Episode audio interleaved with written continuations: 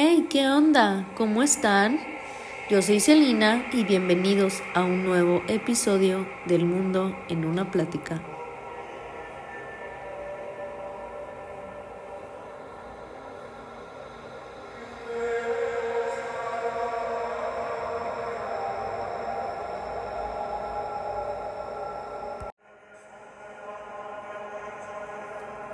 Bienvenidos una vez más a un nuevo episodio.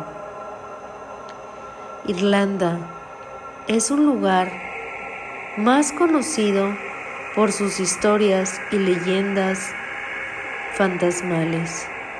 Esta noche te voy a contar varias leyendas de Irlanda. Ponte cómodo, súbele el volumen, baja las luces porque ahora sí, comencemos.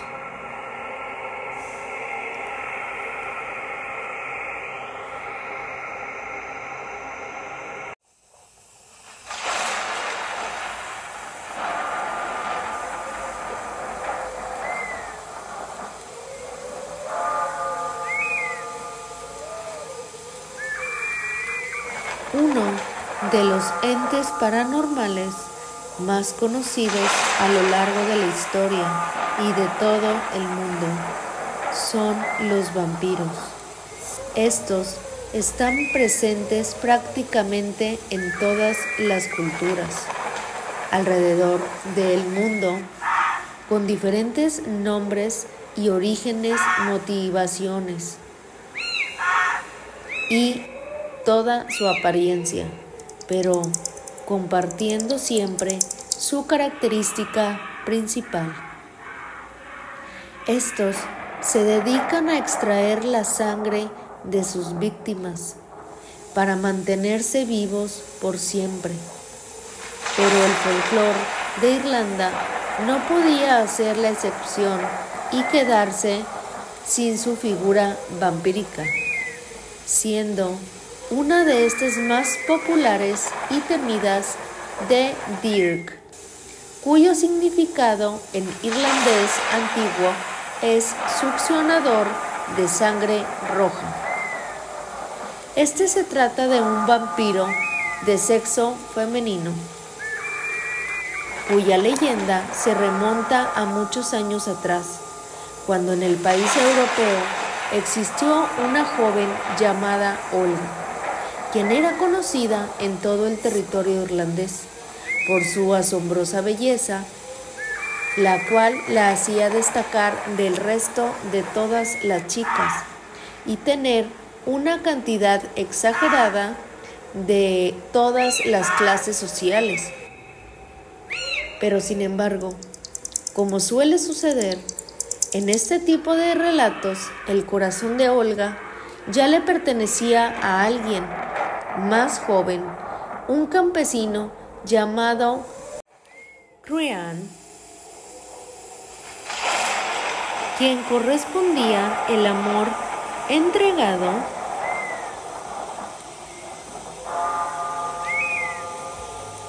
y por parte de la joven, por lo que juntos planeaban un día escapar, casarse y tener una hermosa familia. Lamentablemente, para esta joven pareja de enamorados, el padre de esta chica tenía otros planes. Ya atrasados, había ofrecido a su hija en matrimonio a este jefe de un clan muy millonario, a cambio de riquezas y tierras para él y sus hijos.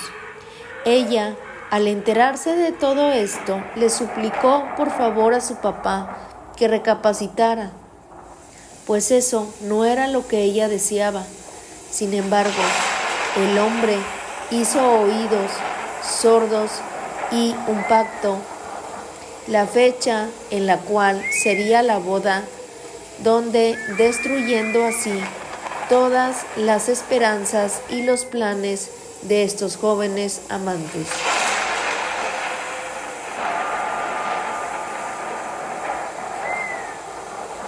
La fecha del enlace llegó y por fin Olga conoció al hombre que se convertiría en su esposo.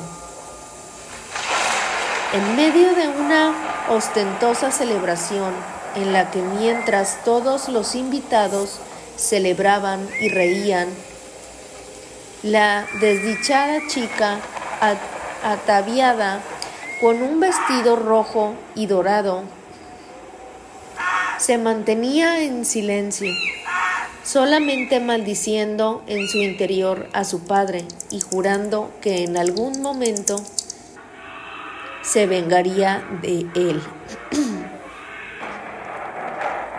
También del sujeto con el que fue casada. Era un hombre extremadamente cruel, muy avaro y pretencioso, el cual desde el primer día comenzó a maltratarla, la golpeaba, torturaba e inclusive la llegó a encerrar en un cuarto sin un solo rayo de luz, pues no quería que nadie más viera la belleza que la había hecho famosa en todo el país.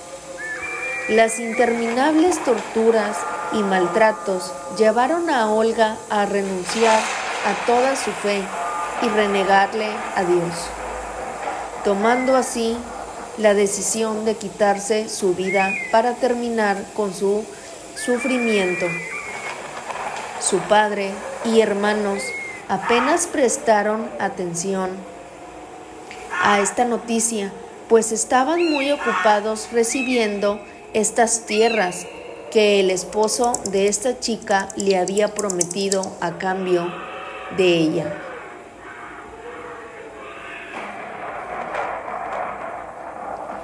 La única persona que le lloraba era Crean, quien iba diariamente a visitarla. Su tumba para llevarle flores y decirle cuánto la extrañaba y la amaba, rogándole que un día volviera con él.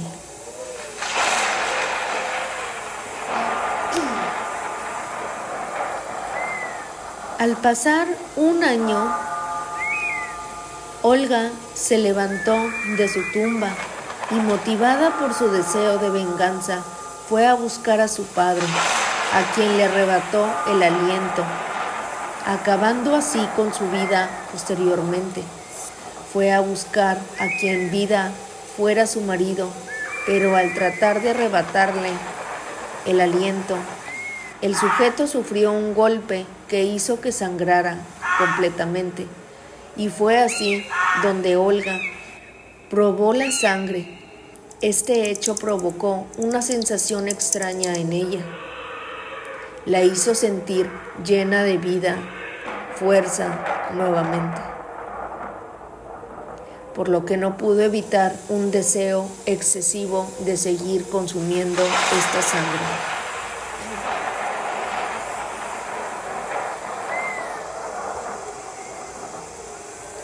Desarrolló una especie de adicción que la fue convirtiendo en una criatura condenada como en vida y al encierro, la oscuridad, del cual no pudo escapar una vez al año para buscar hombres incautos a quienes atraer. Con su extraordinaria belleza, hacía su tumba donde les extraía la sangre, terminando así con su vida tal y como lo hizo con su malvado esposo.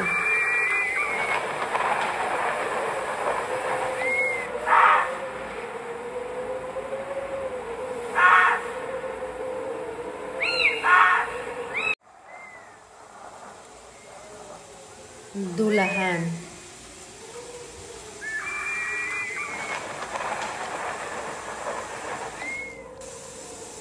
La gran mayoría de las personas Hemos escuchado la historia de algún jinete sin cabeza, siendo sin duda la más famosa la que popularizó esta película de Sleepy Hollow. Esta tiene base en dos leyendas, una norteamericana y una irlandesa. Es de esta segunda de la cual te contaré. La leyenda del Dolahan y es de este ser espectral especialmente famoso en los condados de Sligo y Town. Suele ser un espectro masculino, aunque también se habla de algunos con apariencia de mujer.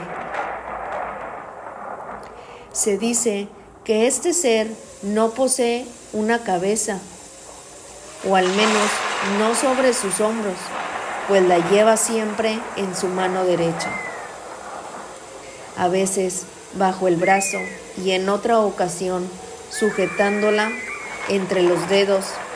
Esta tiene un color entre amarillento y verdoso, pues se encuentra en un avanzado estado de putrefacción, además de poseer un par de ojos negros y pequeños que combinan con una enorme y aterradora sonrisa. Terminan por completar la perturbadora imagen del espíritu. Por si esto fuera poco, el Dolahan lleva en su mano una espina dorsal humana con la cual azota a su caballo para aumentar esta velocidad, la cual cabalga a través de los pueblos hacia donde se dirige. Según la leyenda, cuando éste entra en alguna locación y se detiene, significa que alguien de esta zona va a perder su vida. Una vez allí, el espectro grita el nombre de la persona en cuestión, la cual fallece. Al instante, pues mucha gente suele correr, encerrarse en sus hogares y a cerrar las puertas de estas ciudades y casas, esperando que el duelo se mantenga fuera, cosa que no sirve de nada pues todas y cada una de estas cerraduras o puertas se abren por completo. Cuando éste se encuentra cerca, permitiéndole cumplir con su misión sin que nada ni nadie pueda detenerlo. También se cree que le molesta mucho que alguien lo vea mientras se encuentra realizando eh, sus trabajos por lo que lanza una cubeta con sangre humana a quien llega a sorprender, haciéndolo o incluso los azota en el rostro con la espina dorsal, que lleva a modo de látigo. En algunas zonas también se dice que es la reencarnación del antiguo dios celta, el cual viene al mundo de los vivos a recoger las almas y a quien se adoraba del siglo VI, ofreciendo sacrificios humanos en sus rituales.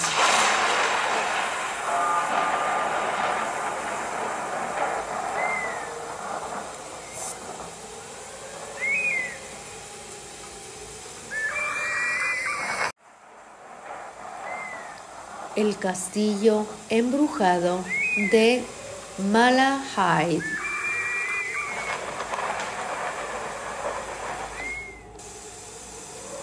El castillo de Málaga o Malahide es una de las cosas por las que es famoso Irlanda y es por la gran cantidad de castillos que tiene en su extensión territorial. Por supuesto, por la rica historia que estos esconden tras sus muros. Uno de los más famosos es el de Malahide, situado en las afueras del condado de Dublín. Este castillo fue construido en el siglo XII y perteneció por más de 700 años a la familia Talbot, quienes recibieron las tierras donde se encuentra como pago por estos servicios prestados por Richard. Este era llamado Richard Talbot a Enrique II, como era de esperarse, con una historia asombrosa, larga. Este sitio es muy famosa por sus leyendas de fantasmas y sucesos paranormales, de los que se dice que ese escenario de manera frecuente. Los primeros tres se dice que se aparecen casi al mismo tiempo en algún punto del siglo XV, cuando el reino estaba a cargo de Eduardo VI o VI. Lo curioso de estas apariciones es que estos tres estaban entrechados o relacionados entre sí, pues en vida dos de ellos se estaban eh, involucrados en un desafortunado triángulo amoroso. El primero de ellos es el de quien en vida fuera Lord Golder, un hombre que recibió el golpe fatal de una lanza el día de su boda, propinado por el amante de su esposa.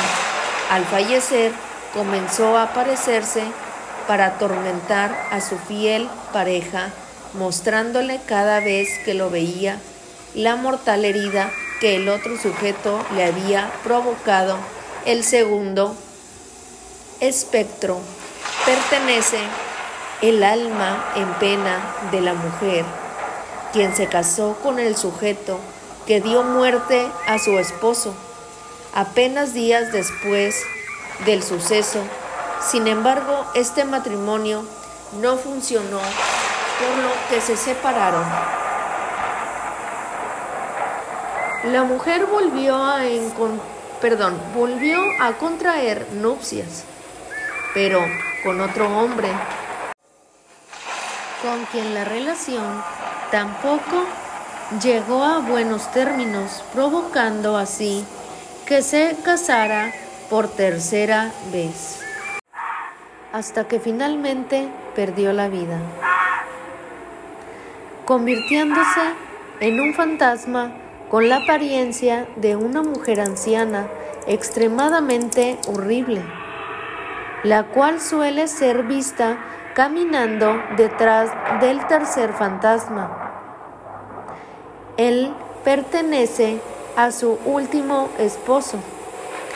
Este sujeto en la vida se desempeñó como un juez superior, pero nunca tuvo alguna particularidad o algo que lo destacara del resto, sucediendo lo mismo cuando se convirtió en fantasma, pues quienes lo han visto aseguran que no tiene nada de especial, solo es un espectro blanquecino que recorre estos pasillos del castillo, siendo frecuentemente seguido en silencio por el alma de su difunta esposa.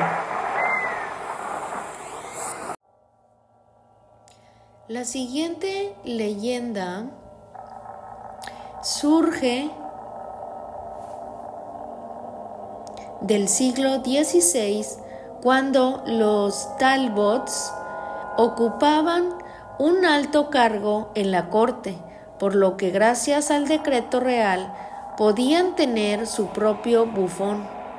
Para esto fue seleccionado un hombre de baja estatura llamado Poe, cual fue alojado en una de las torres del castillo, a la que solo por diversión se le colocó una escalera con peldaños bastantes altos, lo que provocaba que el pequeño hombre tuviera serios problemas para subirla, convirtiéndose así en objeto de burlas por quienes lo observaban y como si esto fuera suficiente.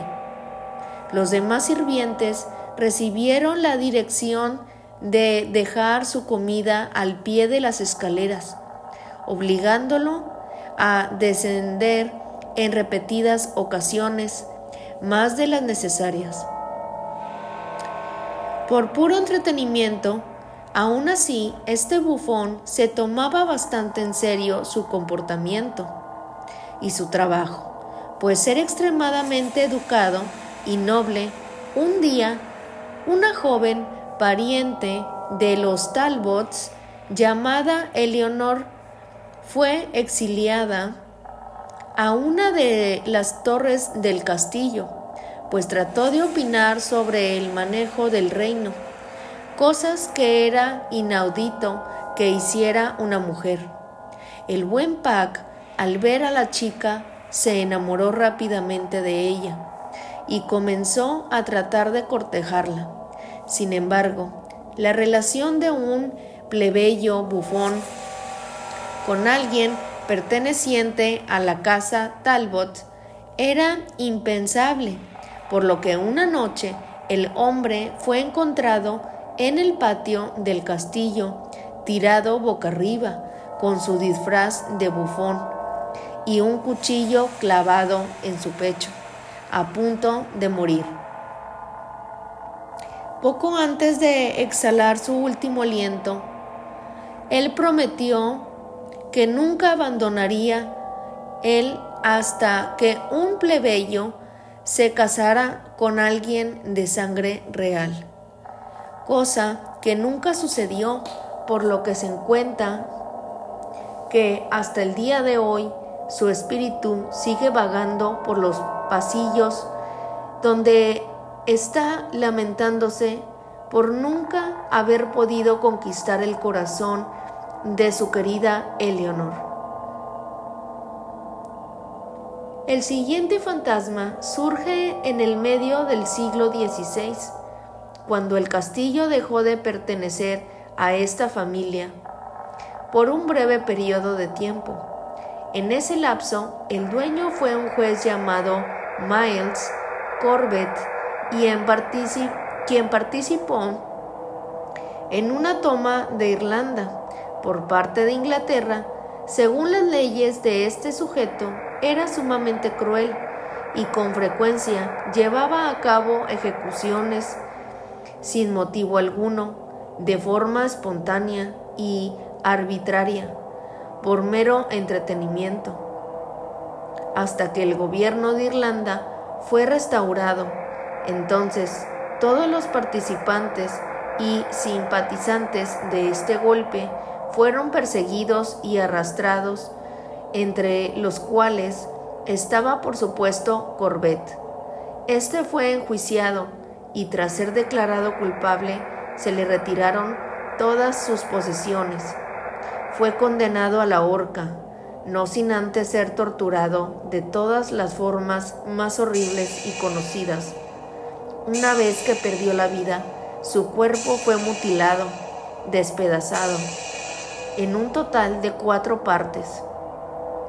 Se dice que cada 19 de abril, en su aniversario, Corbett puede ser visto utilizando su armadura de caballero mientras cabalga lomo a su caballo, del cual posteriormente salta provocando así una escena bastante perturbadora en la que su cadáver se divide en cuatro partes de la misma forma en que fue asesinado cuando perdió la vida. Estos son solo los ejemplos más conocidos de estos fantasmas que habitan este lugar, pues existen muchas más de los cuales eh, no se conocen bien sus historias. Pero que sin duda contribuye a aumentar la vibra oscura que rodea este mítico castillo.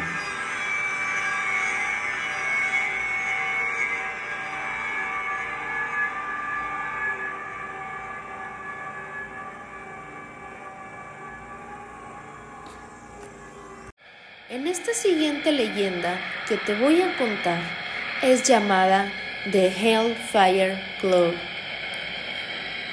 hay quienes dicen que esta leyenda está basada en la famosa serie de televisión llamada Stranger Things, En esta leyenda también se dice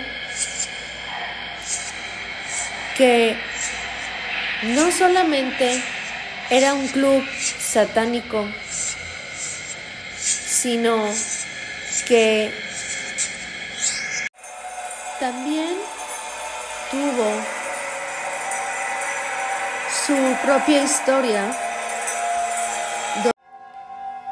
y la leyenda cuenta que The Hellfire Club era una antigua cabaña de caza en las montañas de Dublín que en su momento fue incendiada y abandonada. Hoy en día aún perdura el olor a azufre, una secta integrada por lords y aristócratas, donde The Hellfire Club solía realizar actos inmorales y, y oficiar misas negras invocando a Satanás. En esta cabaña construida en el año 1725 sobre una tumba neolítica, se dice que los visitantes perciben una atmósfera muy opresiva y son testigos de manifestaciones demoníacas.